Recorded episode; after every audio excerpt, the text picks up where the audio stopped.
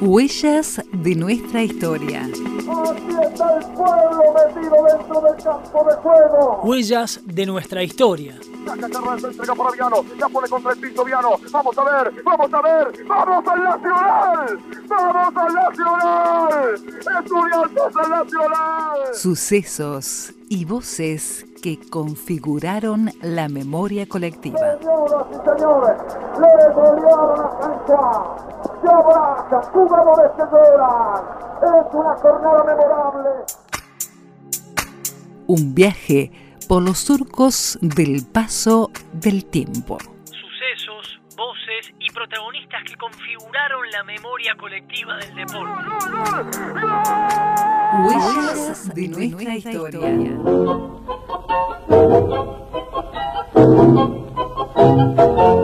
Y en los confines de un febrero de 2001, un tal Gino Osvaldo Molayoli era elegido como nuevo presidente de la Asociación Riocuartense de Bochas.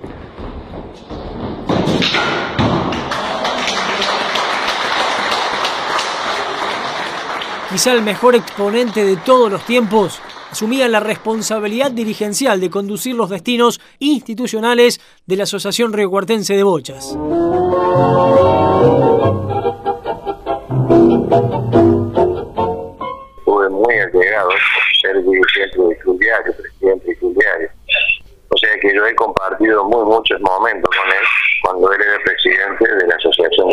Por un vínculo de amistad también y aparte por los compromisos institucionales que nos correspondía a cada uno. Jorge Capellini, histórico dirigente del club El Diario. Todo lo mejor de una, de una gran persona, tanto sea como deportista, este, como jugador y como dirigente. Todo, todo es halago, y te lo digo de- con toda la sinceridad. Don Gino Osvaldo Molayoli nació un 11 de septiembre de 1931 en la ciudad de Río Cuarto y también en su ciudad natal vio sus últimas horas en esta vida. Se fue un 29 de abril de 2011. Indiscutiblemente fue lo más grande que tuvo eh, como jugador de bocha y como persona, porque no solamente ha hecho paso por el jugador. Tenía dos virtudes, tal vez dirigencialmente fue muy bueno, muy buena persona, ¿te das cuenta? Y a veces cuando vos sos muy buena persona, a veces lo mejor la parte dirigencial se te complica. Este, pero deportivamente, indiscutible. Se convirtió en el primer ganador de los premios Olimpia de Plata en la disciplina bochas, otorgado por el Círculo de Periodistas Deportivos de la República Argentina. En 2002 fue elegido el mejor jugador argentino de bochas del siglo. Algunos lo han calificado como el Maradona, de, las bochas.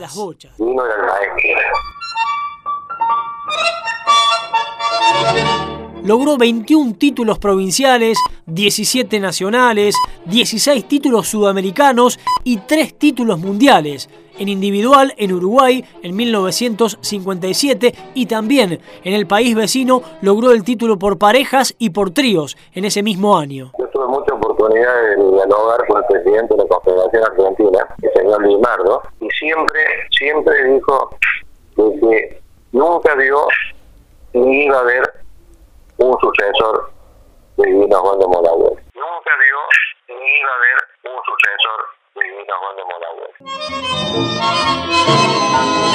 11 años consecutivos, Gino Osvaldo Molayoli fue campeón del torneo Ciudad de Río Cuarto. En nuestra asociación este, estuvo de presidente en dos oportunidades, muy muy buena persona y a veces lo mejor lo usaban un poco un poco por esa por esa razón, ¿te das cuenta? Por ser buen tipo.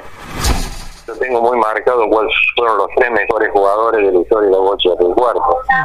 Gino Osvaldo Morayoli, Hugo Chardeto y Pascual Ramírez, en esa escala.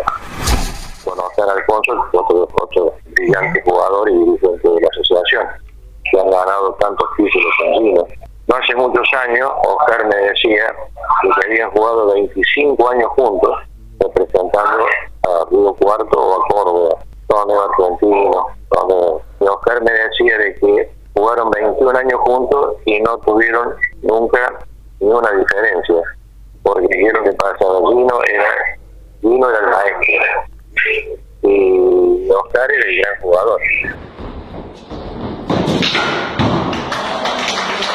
En los confines de un febrero de 2001, un tal Gino Osvaldo Molayoli era elegido como nuevo presidente de la Asociación Riocuartense de Bochas. Quizá el mejor exponente de todos los tiempos, asumía la responsabilidad dirigencial de conducir los destinos institucionales de la Asociación Riocuartense de Bochas. Mira, ¿qué te puedo hablar? Eh, maravillas, maravillas del más grande, más grande, más grande, más grande de todos. Grande, más grande, más grande, todos. Más grande, más grande, más grande, más grande.